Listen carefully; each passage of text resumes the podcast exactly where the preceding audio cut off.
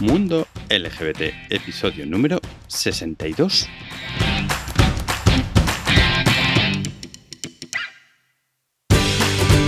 Bienvenidas, bienvenidos a un nuevo episodio de tu podcast sobre diversidad afectivo, sexual y familiar.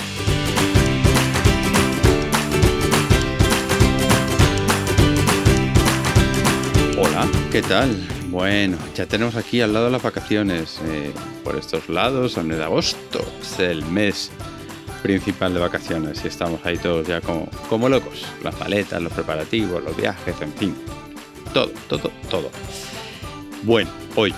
Hoy vamos a hablar de algo que personalmente me gusta, eh, que hasta ahora no habíamos tratado en los diferentes episodios de este podcast.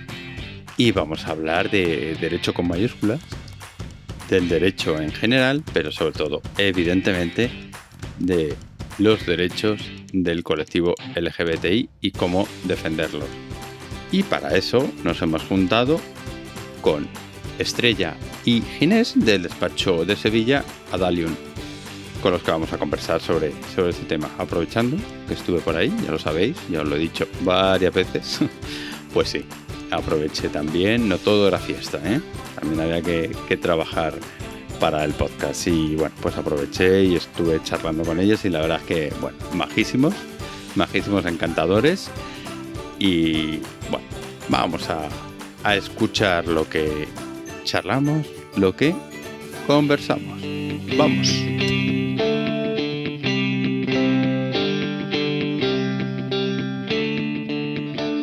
Los derechos se toman, no se piden, se arrancan, no se mendigan. Eso dijo José Martí. Hoy estamos con Ginés y Estrella del despacho Adalium en Sevilla. Ginés, Estrella, muy buenas. Muy buena. Buenas, Juanjo. Muchas gracias por venir. Nada, eh, despacho no exclusivo LGBT, porque supongo que tratáis todo aquí, un despacho de abogados, ¿no? Pero sí que, bueno, pues habéis decidido crear este despacho. Contarnos un poquito quiénes sois y luego, pues, de dónde ha, ha salido la, la idea de crear este despacho. Pues bueno, más o menos te, te explico. Yo por más canas, que peino más canas que, que estrella. Afortunado tú, ¿eh? Afortunado. Yo peino pocas. Pues tuvimos la suerte de conocernos ahora unos 6-7 años. Eh, yo ya estaba eh, con otro proyecto también eh, enfocado al LGTBI, pero de una manera un poquito más tenue que lo que hemos hecho con Adalium. Nuestros caminos se cruzaron, empezamos a compartir espacio, trabajo, despacho. Y de unos años para acá decidimos dar un vuelco a, esta historia que teníamos dirigida al colectivo como despacho profesional y constituirnos de una manera mucho más visible a través de, de darle un abogados. Eh, para que se vea, para que se exteriorice también ¿no? y para que se salga un poco del armario en el ámbito de la justicia, que en ciudades como Sevilla, pues eso falta, falta bastante. Todavía es, es una forma de ejercicio profesional muy, muy tradicional, por decirlo de una manera suave. Entonces, bueno, con nuestros ámbitos, yo de un ámbito muy asociativo, desde el principio de que empecé a ejercer, vinculado también siempre al colectivo, ¿no? con, con trabajos en, en, ONGs de VIH, eh, en ámbitos también pues, de, de protección a, a, minorías ¿no? y a sectores desfavorecidos con mujeres progresistas. Pues eso ya que empiezas ahí en el voluntariado de niño te, te va leccionando y te hace ver estas cosas ¿no? como, como una necesidad a la que abocamos y con suerte pues encontré a Estrella y a Nacho, que no puede estar hoy con nosotros, que son compañeros eh, con esa visión también compartida, con ese enfoque y con esa ilusión y con esa ganas de visibilizar en el ámbito jurídico precisamente nuestro trabajo. Y así aterrizamos. ¿Y tú, Estrella? Cuéntanos. ¿Cómo te has metido en esto? Pues afortunadamente me he metido en esto. Eh, yo trabajaba antes en, bueno, más encaminado en el derecho bancario y por, por cuenta, por cuenta ajena.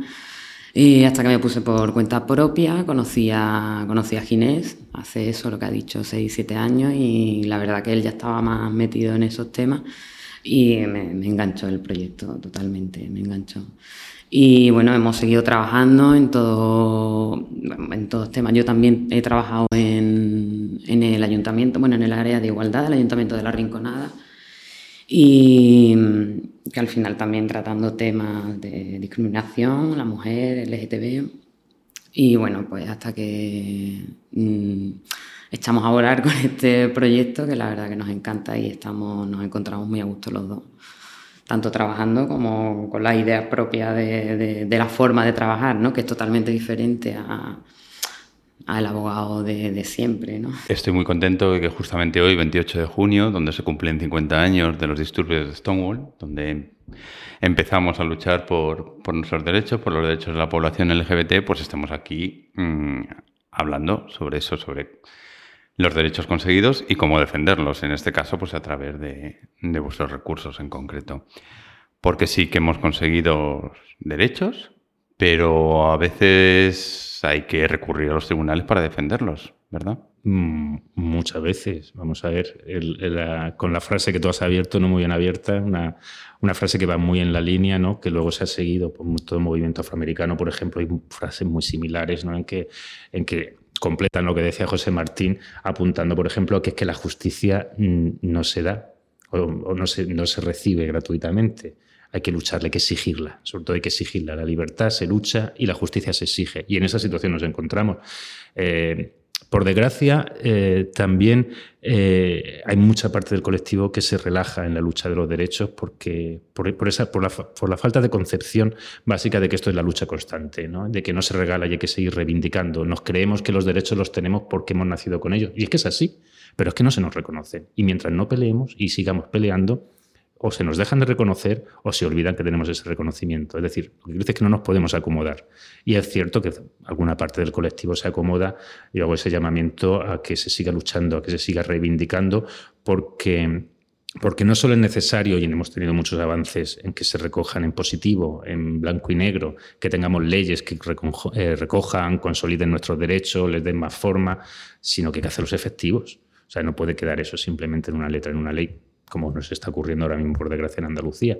Eso hay que reclamarlo. Y hay que reclamarlo en los juzgados. Y no basta que esté. Es necesario meter en la cabeza de los jueces, de los órganos judiciales, esa conciencia de que hay que respetar esos derechos efectivos, como tiene que ser. Igual que hemos vivido en el ámbito de género, en el ámbito de violencia de género, una progresión tremenda que va desde, desde recuerdo yo, cuando se, se estableció la ley, en esa valoración de es necesario un dolo especial para, que se aplique este tipo de delito a la concepción actual que hay de que el delito se aplica por el hecho del género simplemente. Y en, nuestro ámbito ocurre exactamente igual. Eh, es decir, tenemos un delito de odio, por ejemplo, reconocido, que si tú te vas a la base de datos de jurisprudencia, ves la escasa aplicabilidad que tiene, porque se considera matar moscas a, cañonazos por parte de muchos órganos judiciales.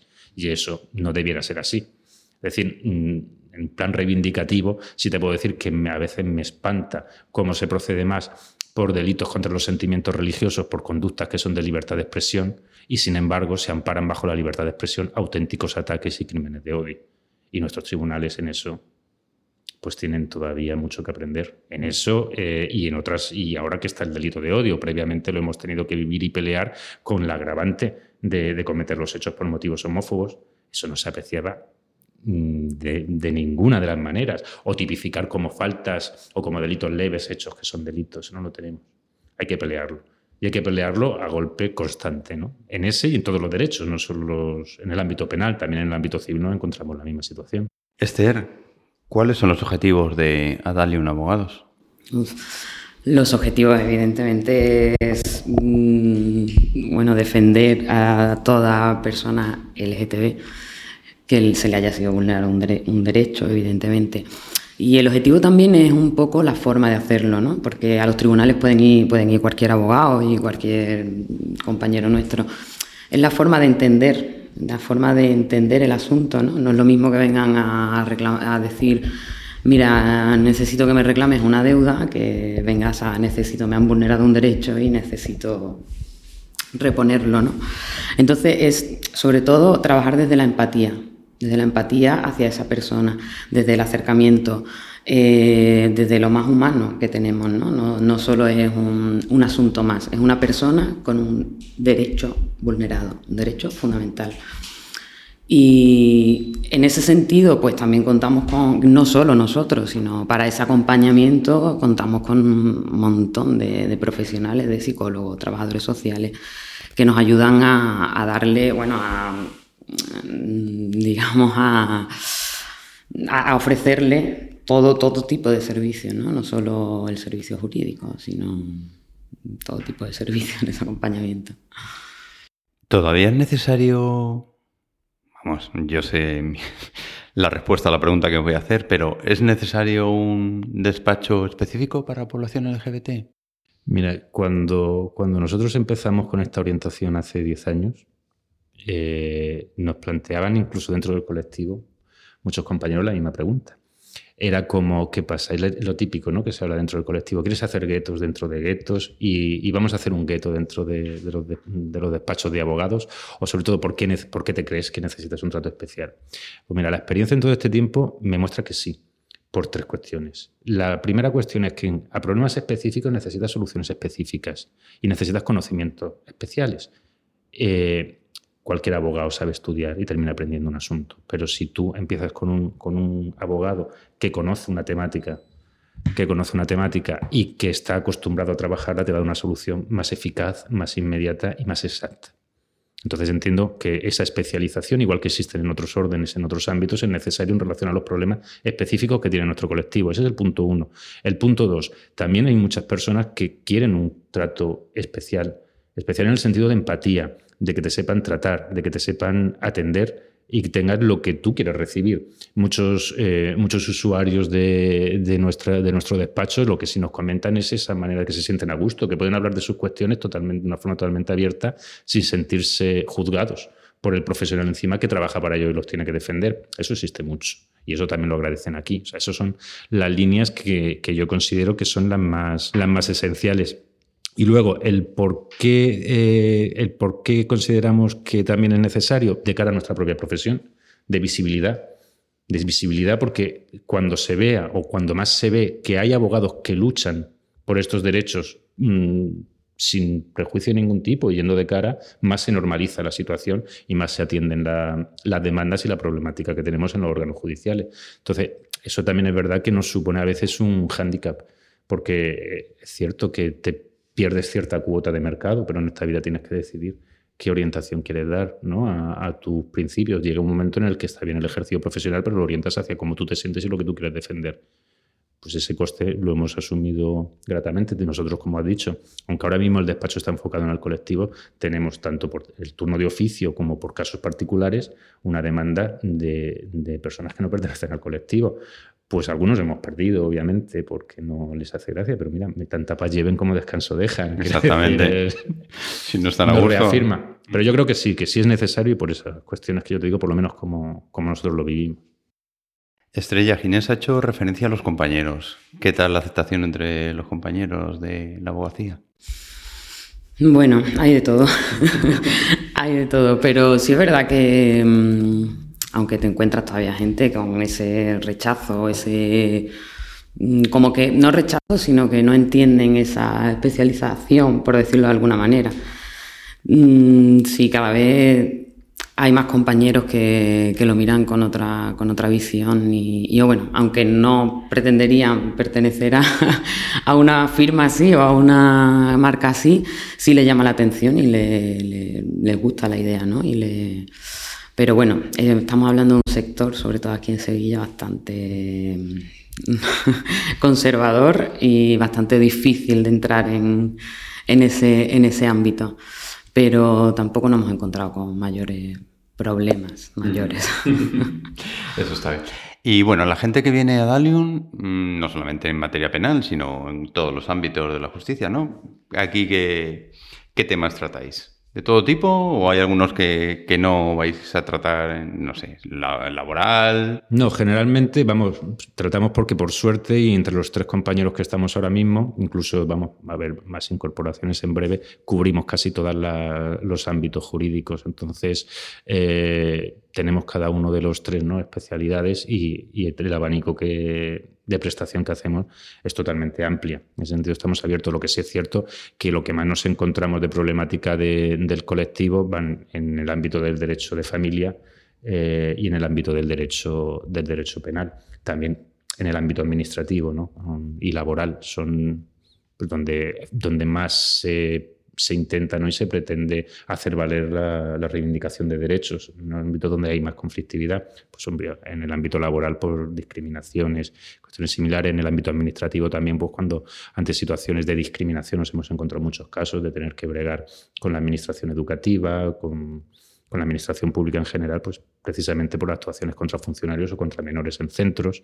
Eh, que te voy a decir, en el ámbito de familia, pues obviamente lo habitual, ¿no? En muchas consultas y mucha tramitación de expedientes de matrimonio, ya está más normalizado, hace unos años era más complejo, eh, temas de adopción, temas de filiación de esa naturaleza, igual que de constitución de familias, de ruptura de familias, eso, claro, conforme más... Va en el lote también, exactamente. Va en lote, te quiero decir que es, que es así. Y luego en el ámbito penal, pues también, obviamente, ante supuestos ahí, eh, pues ofrecemos el servicio ¿no? de, de intervención directa y de seguimiento eso en cuanto a las cosas que nos vienen. Luego también ofertamos, ¿no? por ejemplo, con, o colaboramos, mejor dicho, con entidades y asociaciones, pues obviamente cosas específicas que ellos pueden necesitar. Aceptamos muchas derivaciones que nos vienen, le damos un asesoramiento totalmente desinteresado en cuestiones pues, a usuarios o cosas puntuales que, que de repente se encuentran, pues intentamos establecer un mecanismo de colaboración ¿no?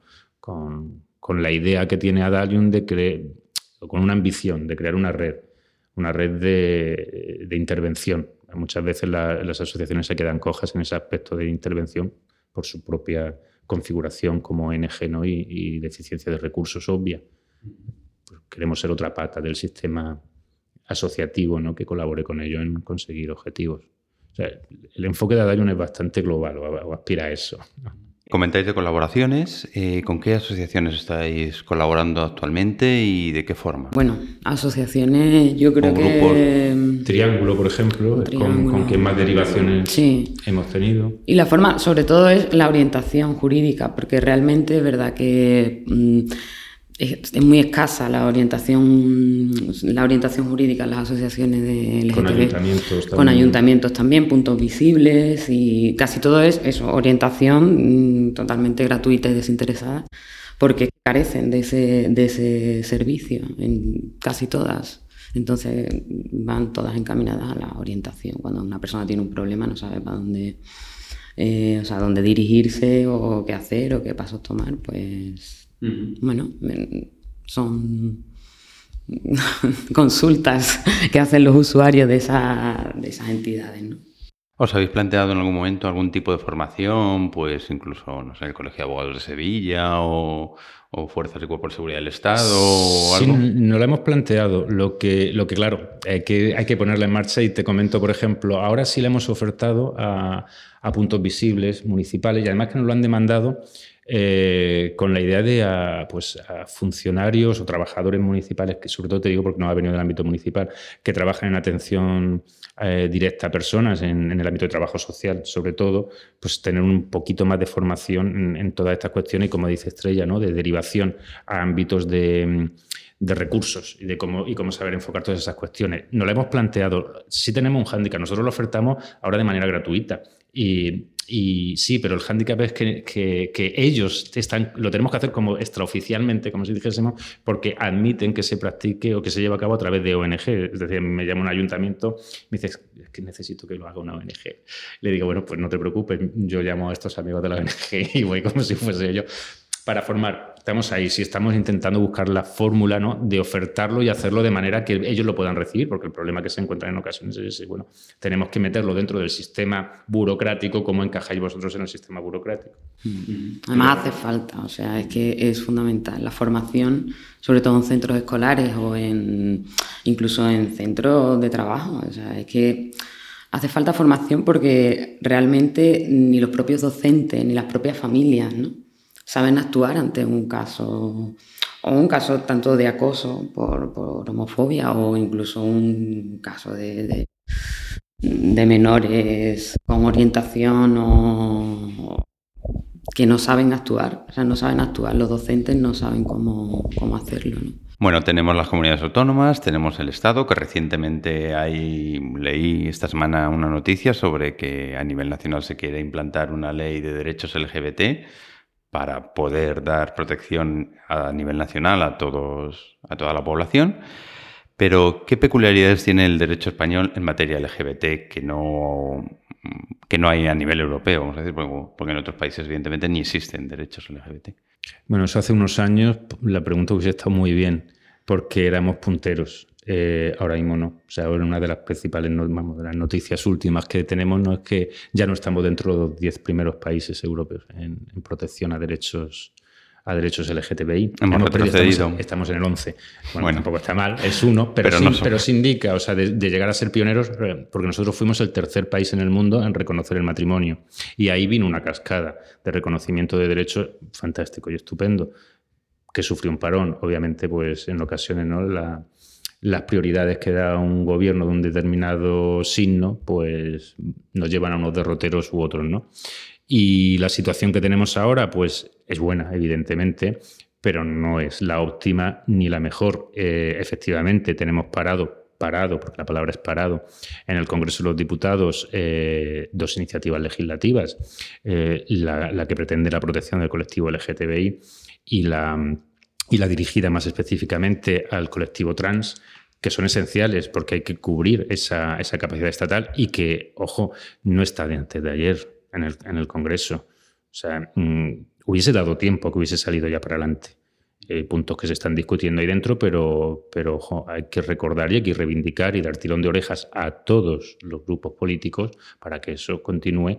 Y ahora la ventaja que estamos teniendo es que las comunidades autónomas son las que están yendo un pasito por delante algunas, obviamente, Andalucía, Valencia, Cataluña, eh, Madrid, pues ahí hemos tenido ¿no? ciertos avances en, cuanto a estos ámbitos legislativos, ¿no? aquí en, Andalucía con la ley del 14, la ley del 17 respecto a los derechos LGTBI, pues están muy bien y están de, bien plasmadas, pero ojo, lo que hemos hablado antes, que los derechos hay que hacerlos efectivos, no simplemente ponerlos en blanco y negro. Y nos encontramos ahora en una situación paradójica de que tenemos un gobierno autonómico en Andalucía que ha presupuestado con cero euros eh, la ley LGTBI. Es decir, tiene cero presupuesto, eficacia de la ley eh, en el momento actual, simbólica.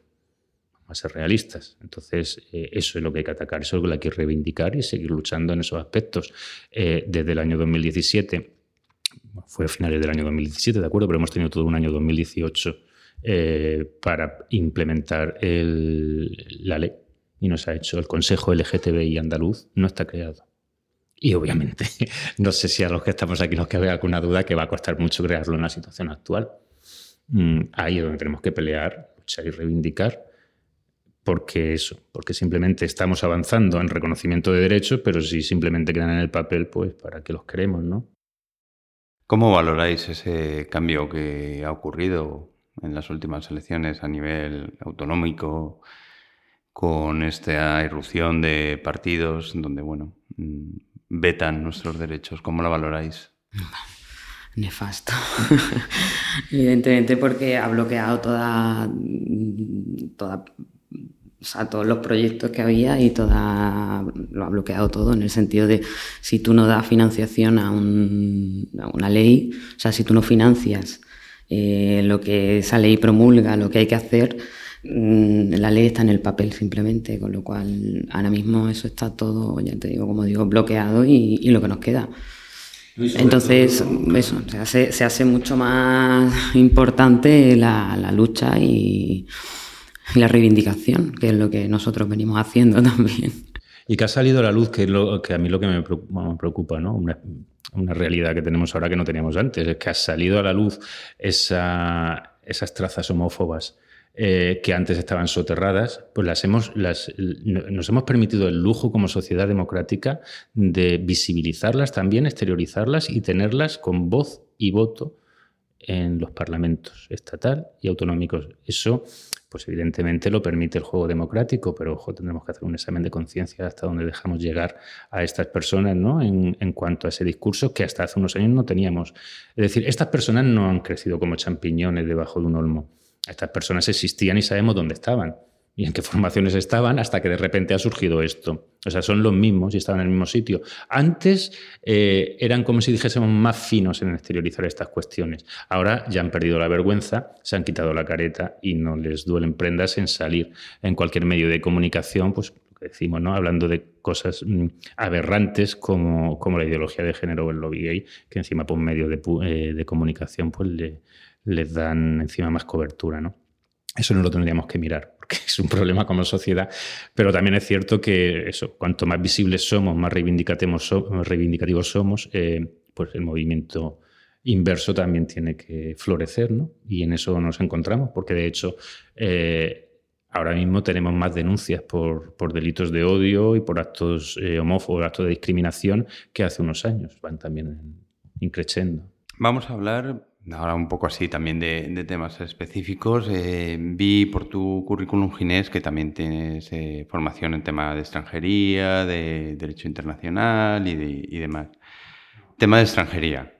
Es decir, cómo, cómo lo valoramos también eh, los derechos LGBT de, gente que viene huyendo de países donde, donde no pueden ser y desarrollarse como personas.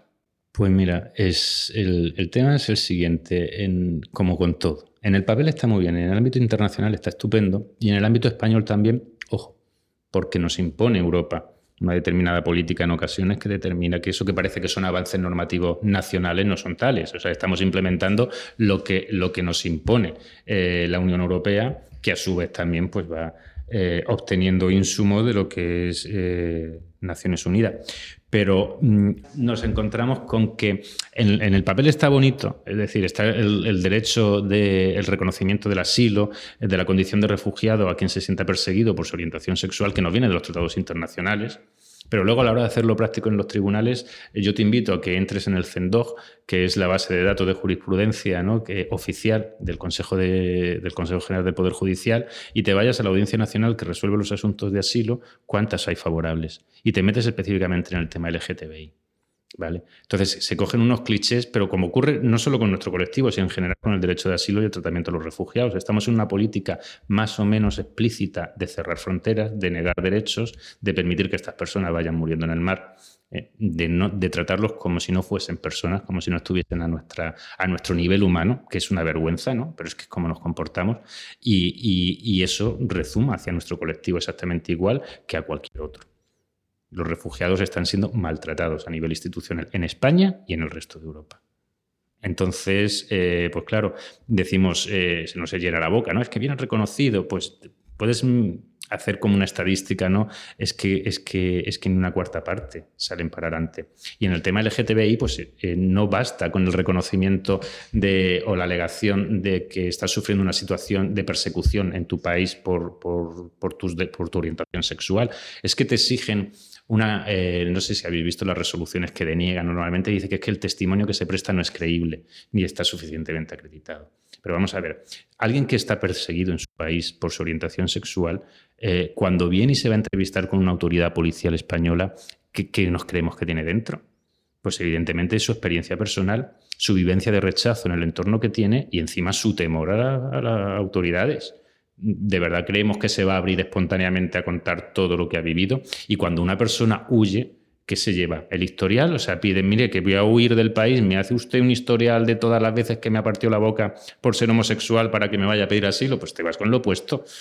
Si puedes llevarte algo puesto. Y cuando llegas aquí, ¿qué vas a justificar? Pues nada. Pues entonces luego te encuentras que la Audiencia Nacional dice que no está suficientemente acreditado y no es creíble. Y además resulta que es que en su país de origen pues no está eh, castigado con la pena de muerte el ser homosexual mm, y se ha suprimido el delito. Oiga, vamos a ver. Mm, que estamos jugando, ¿no?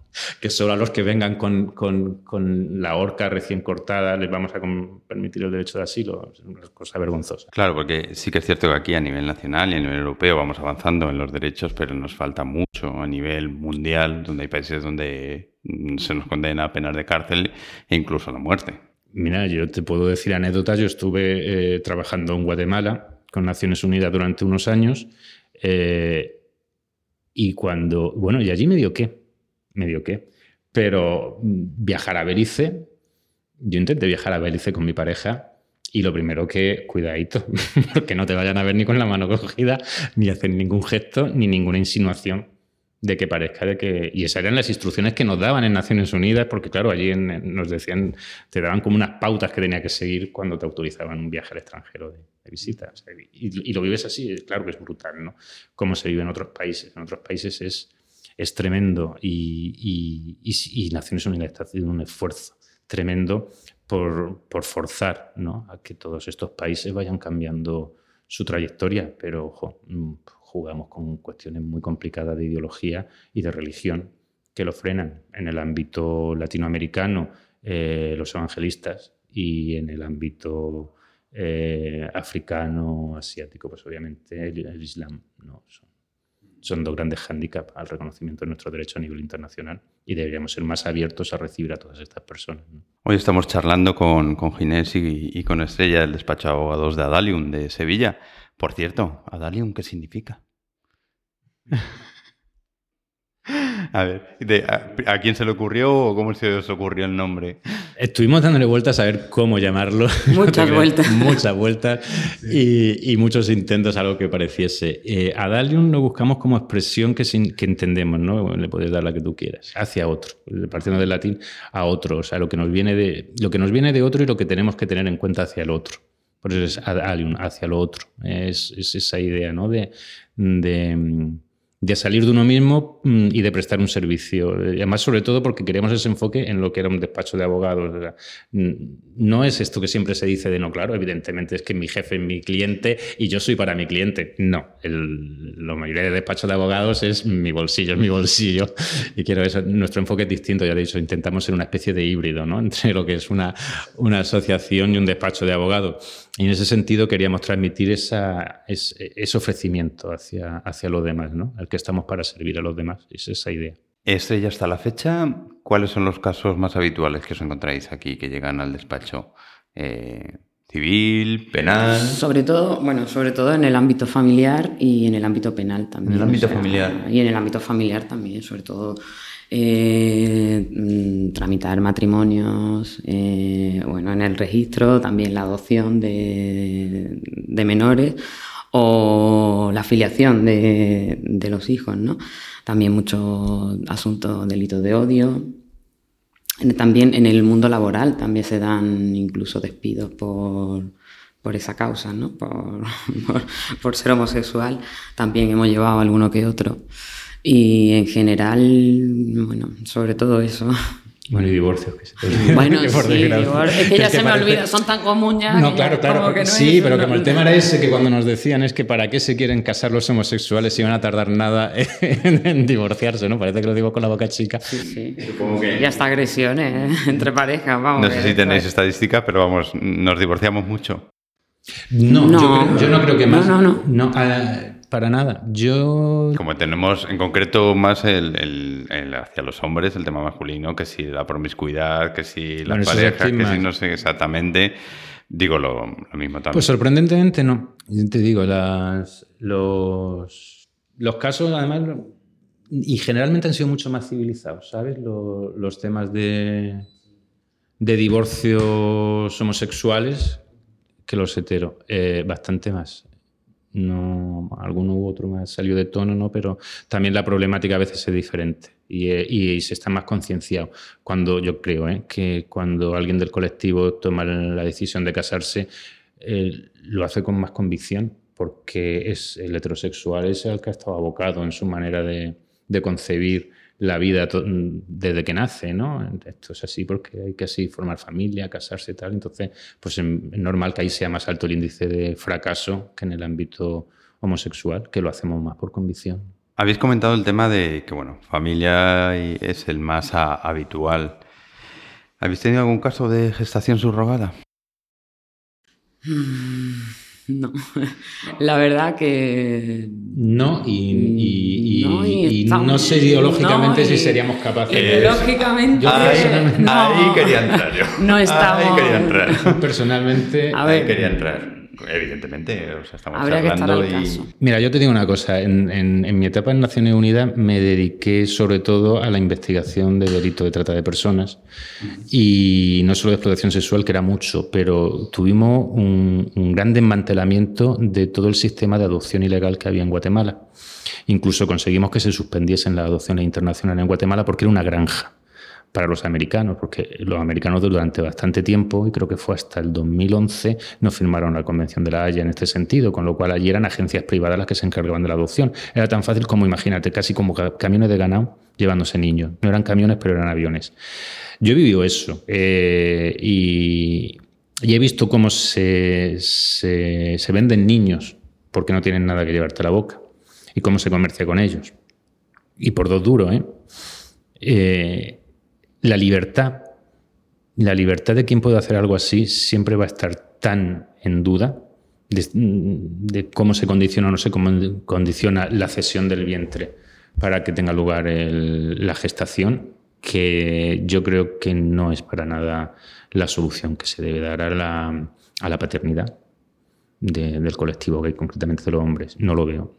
pero es que ni siquiera aquellas que pretendiesen ser de manera desinteresada o altruista, hasta por familiares. Ojo que es que también ahí, y, hace poco en una conferencia lo apuntaron muy bien, cuidado con el patriarcado también en ese, en ese sentido. Yo no lo veo. Desde el punto de vista social, institucionalizarlo y legalizarlo, cuidadito y que no lo veo, por supuesto. Y desde el punto de vista este altruista que alguno intenta vender, incluso en el ámbito familiar, tampoco creo. Eh, sobre todo eso, esa determinación de la libertad para llevarlo a cabo. No la veo para nada clara. Y sigue siendo una instrumentalización del cuerpo de una mujer que no creo que, que tuviese que tener lugar. ¿Ni siquiera estrella posibilidad de regularlo? Es que es muy difícil, es un tema muy complicado, porque por una parte está evidentemente el derecho, ¿no? Sobre todo a una pareja homosexual hombre a ser padre por esa vía. Pero es que está el tema de la mujer y el tema de la mujer aquí también es un tema muy delicado mm, que queda mucho por, por, luchar, yo creo, todavía. Bueno, yo creo no, queda mucho por luchar. Y pienso que regular algo que al final es mercantilizar a la mujer, mm, porque es que no tiene otra vía, porque es lo que, lo que decía Ginés, ¿no? Es decir, cuidado con el altruismo, ¿no? Eh, que es una especie de patriarcado también, porque siempre es la mujer la que tiene que ser altruista. Entonces, mm, habrá forma, imagino que hay forma de regularlo. Yo no la sé.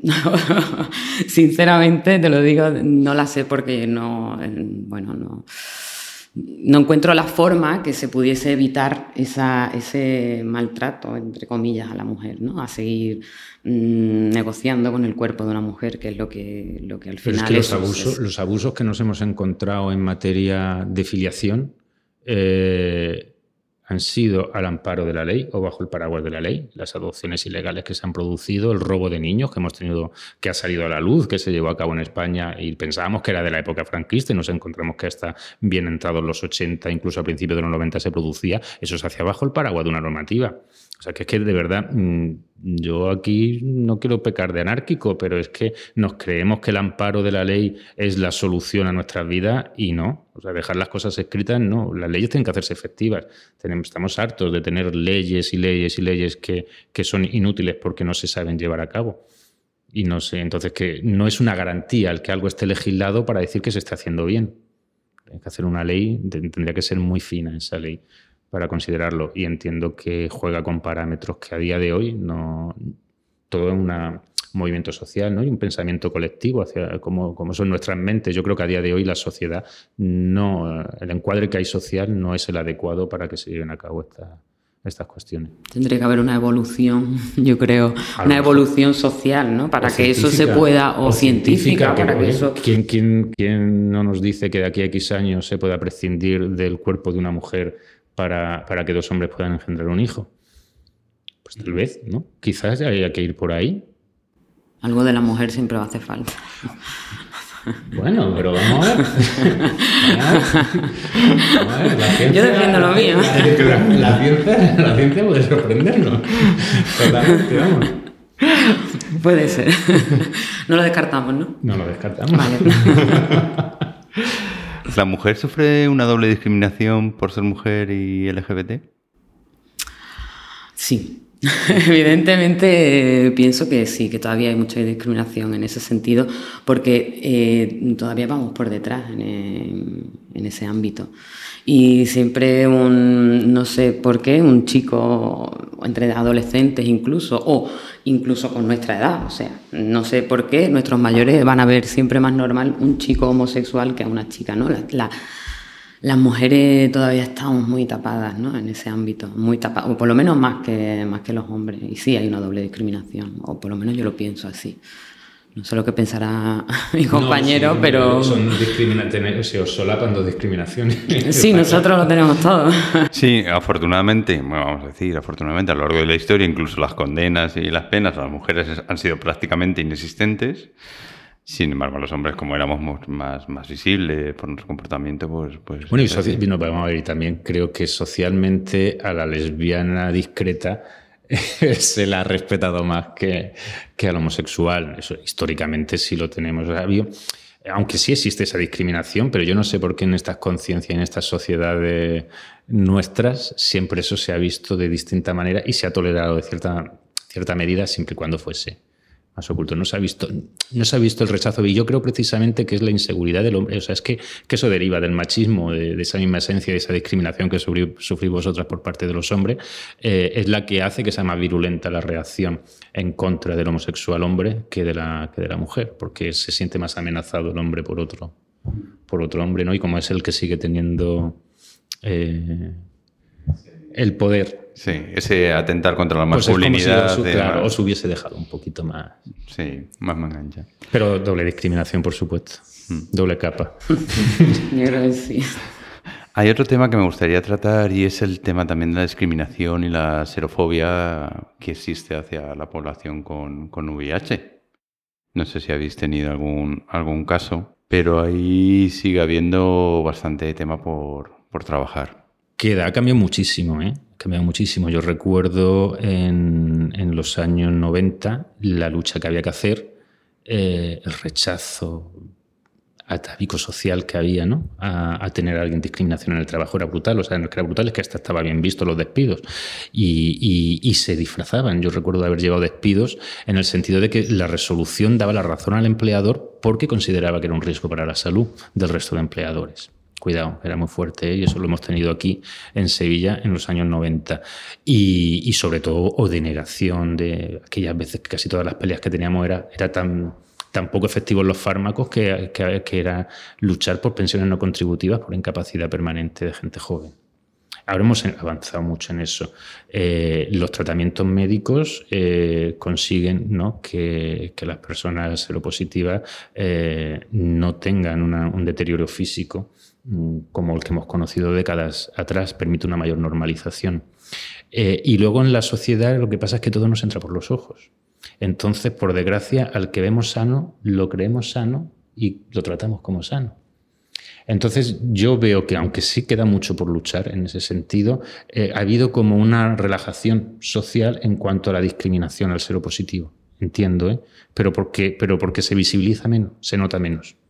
Y en ese sentido, pues así somos de, idiotas los seres humanos. De conseguir, pues sí quedan muchas cosas por conseguir, evidentemente, pero el nivel de discriminación creo que, se ha rebajado bastante. En el ámbito, yo te digo porque eh, de reivindicación, más que de reivindicación de, derechos, ahora mismo sí se vive en el, en el, en el mundo VIH preocupaciones que ya sí son de índole médica, como es la relajación ¿no? frente a los contagios y precisamente por esto que estamos hablando de los avances de los fármacos y la PrEP y todas estas cosas, pues a, un auge que tenemos de enfermedades de transmisión sexual, otras que, antes estaban en mínimos, como la gonorrea, etcétera, etcétera. Creo que, que la problemática va más por ahí, ¿no? que en cuanto al reconocimiento eh, o a la discriminación que se puede sufrir por parte del colectivo. Creo ¿eh? que aunque sigue existiendo, está, se va avanzando bastante y se va más normalizando la, la, situación para entenderla como una enfermedad crónica.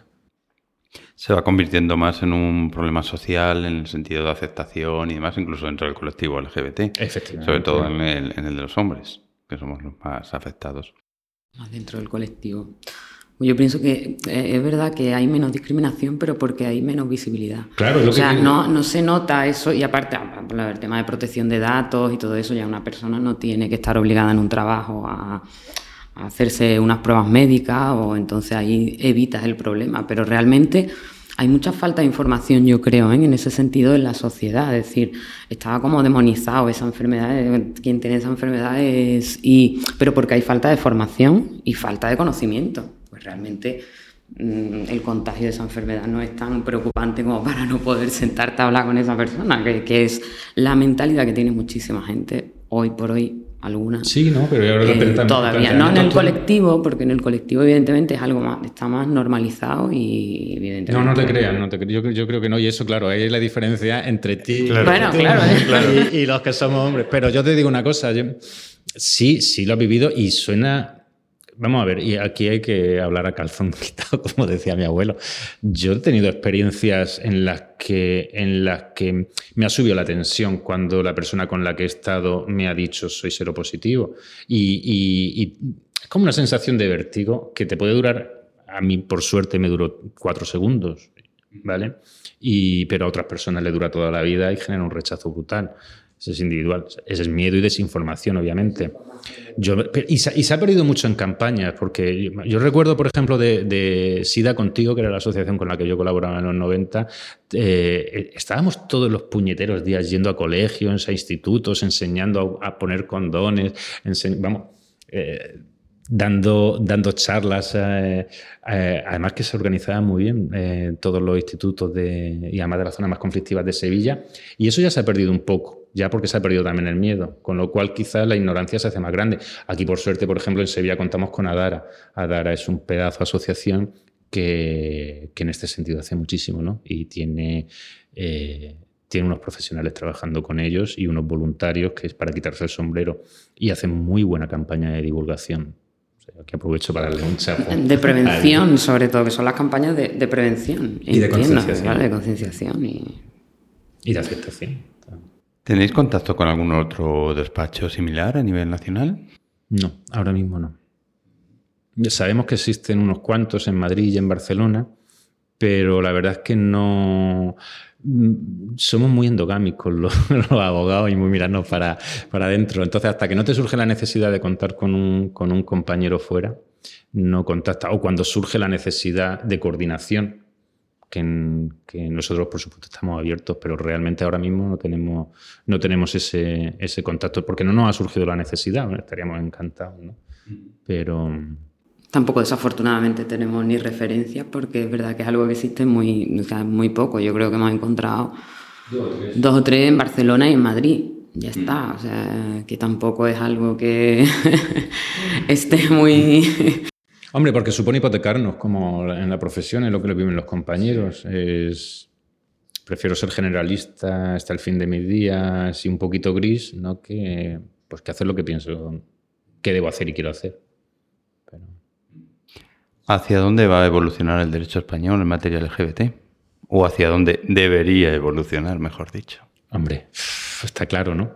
hacia dónde tiene que evolucionar a un reconocimiento pleno de derecho y a una protección total de derechos. Y, ojo, sobre todo con ese enfoque eh, que antes se llamaba discriminación positiva, ¿no? que ahora son políticas y actuaciones activas. lo que hay que tener mm, de resarcir, de proteger y de, y de cuidar al colectivo, porque no deja de ser a día de hoy, y por desgracia le quedan bastantes años, un, lo que se consideran no minorías en riesgo en riesgo de, censura social, vamos a decirlo así, ¿no?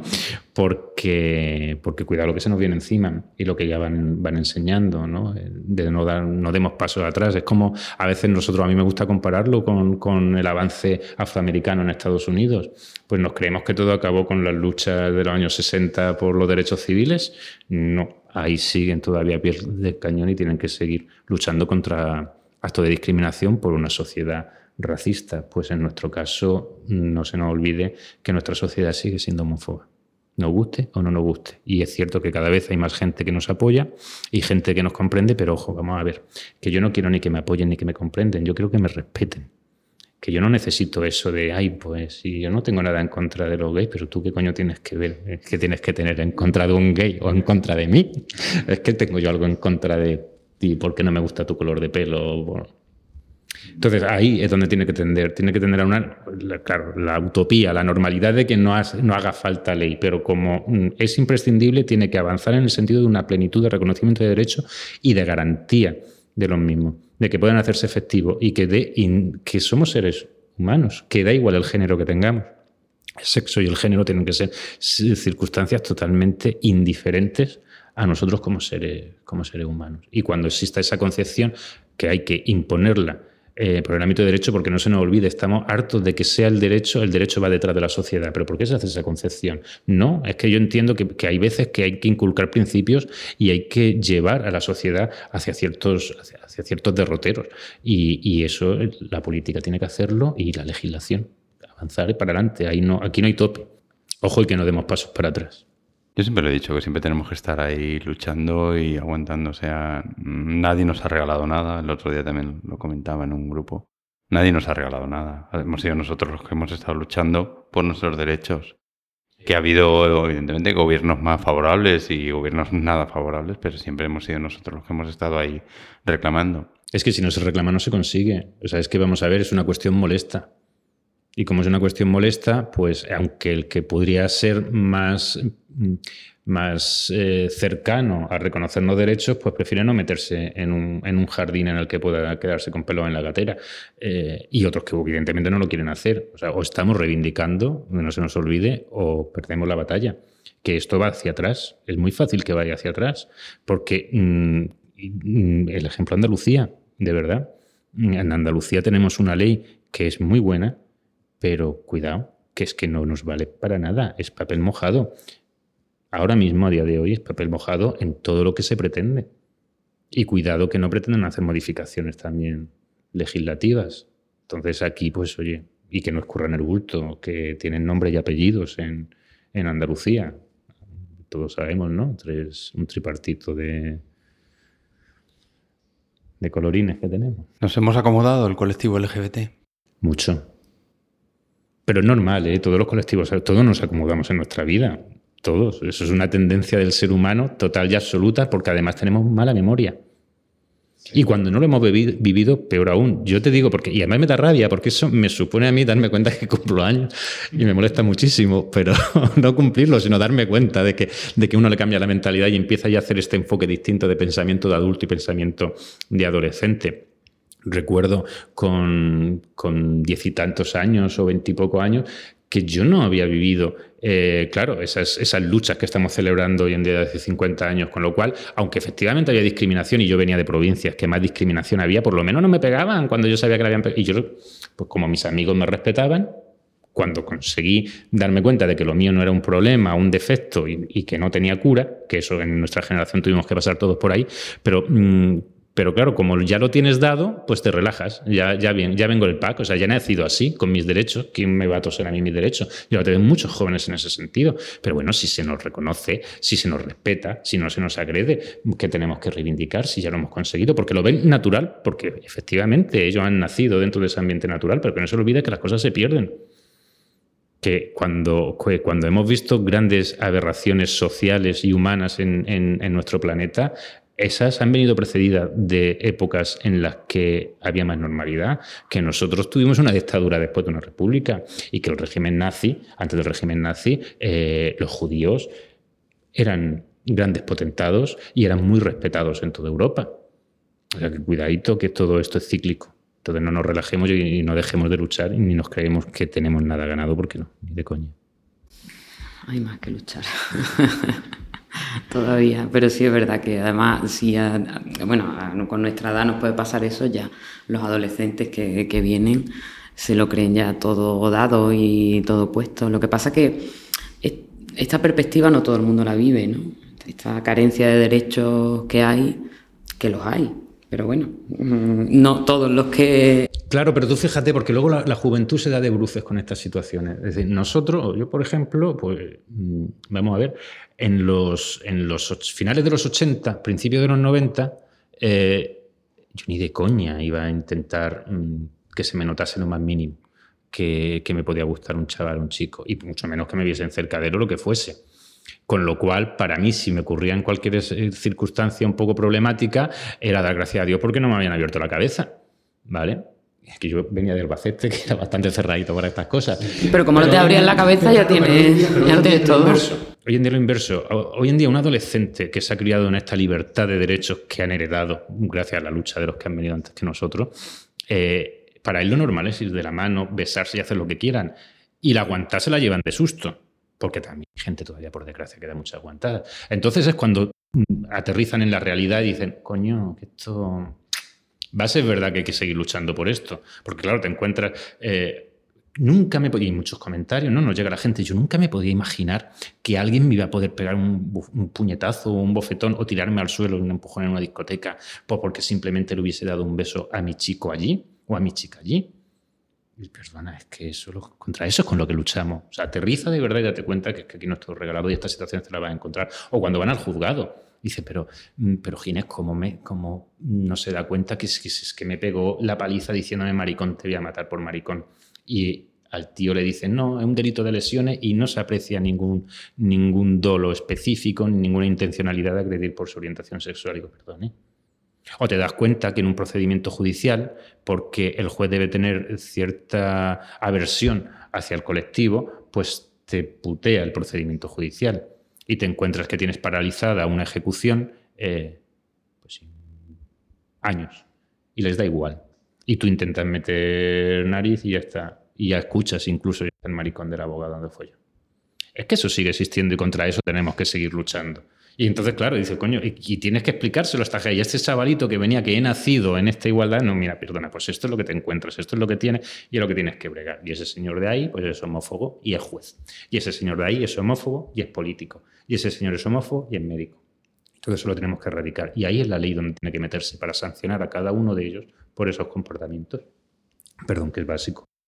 Pues estamos llegando al final de la entrevista, lamentablemente. Eh, la verdad es que podríamos seguir bastante tiempo. No sé si queréis añadir algo antes de finalizar, si nos hemos dejado algo en el, en el tintero. Yo dos cosas. La primera, darte las gracias. De verdad ha sido un placer conocerte y evidentemente que nos dé esta oportunidad de, que nos conozcan y aprovechar también tu podcast para, decir eh, que estamos a la disposición de la, de la gente, que no es un despacho al uso ni siquiera a nivel económico. Eh, en ese sentido, tanto a entidades o personas que se vean en una situación complicada, que no duden en contactar con nosotros, que por lo menos una orientación eh, van a tener sin necesidad de hacer ningún tipo de desembolso y que se va a hacer desde la honestidad y todo. Y a nivel nacional, obviamente, eh, estamos, estamos para, el colectivo, para, para ser otra pata, como he dicho, en el sistema para poner nuestro granito de arena en, la lucha esta que venimos hablando, ¿no? que tanta falta hace. Y bueno, suscribo todo lo que, todo lo que ha dicho Ginés.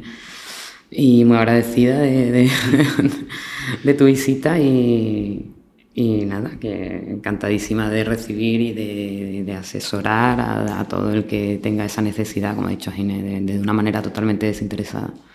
Claro, igual que entidades que a veces entidades, ¿no? Pues porque no tienen ese recurso en ese momento y, quieren prestarlo o quieren por lo menos tener una pauta de orientación, pues que sepan que aquí siempre pueden nutrirse ¿no? en información, en consejo, en asesoramiento para que ellos en la, en la actividad que desarrollan día a día pues puedan contar con los conocimientos, por lo menos básicos. Pues comentarnos cuál es la forma de contacto, dónde puede encontrar la gente que nos está escuchando. Pues la forma de contacto es la página web, que es www.adaliumabogados.com. Eh, nuestro, bueno, ahí encontrarán nuestros teléfonos de contacto, nuestros correos, en Facebook también estamos, en Twitter, adalium, arroba adalium, y en Instagram. Estáis en todas las redes Estamos también. en todas las redes. Exactamente. Eso hemos tenido que poner al día. bueno, ahí nos pueden contactar.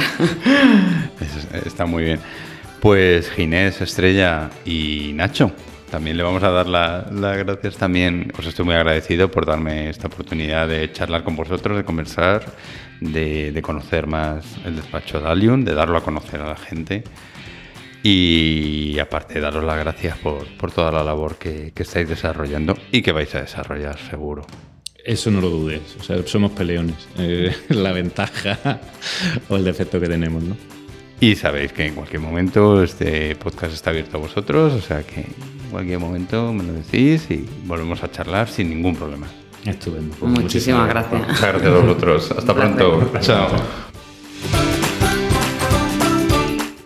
Bueno, pues sí, la verdad es que fue, fue un verdadero placer charlar con Ginés, con Estrella y bueno, Nacho no pudo estar con nosotros, pero bueno, también seguro que hubiera sido un gran placer charlar con él. Y no me puedo enrollar mucho porque al final me paso de la hora y no me gusta que eso ocurra. Así que hasta aquí el episodio de hoy. Recordaros que podéis encontrarnos en las redes con el nick LGBT Mundo LGBT y si quieres estar aquí o quieres ponerte en contacto con nosotros por cualquier motivo, tienes nuestro correo hola arroba mundo.lgbt y también la página de contacto de nuestra web www.mundo.lgbt.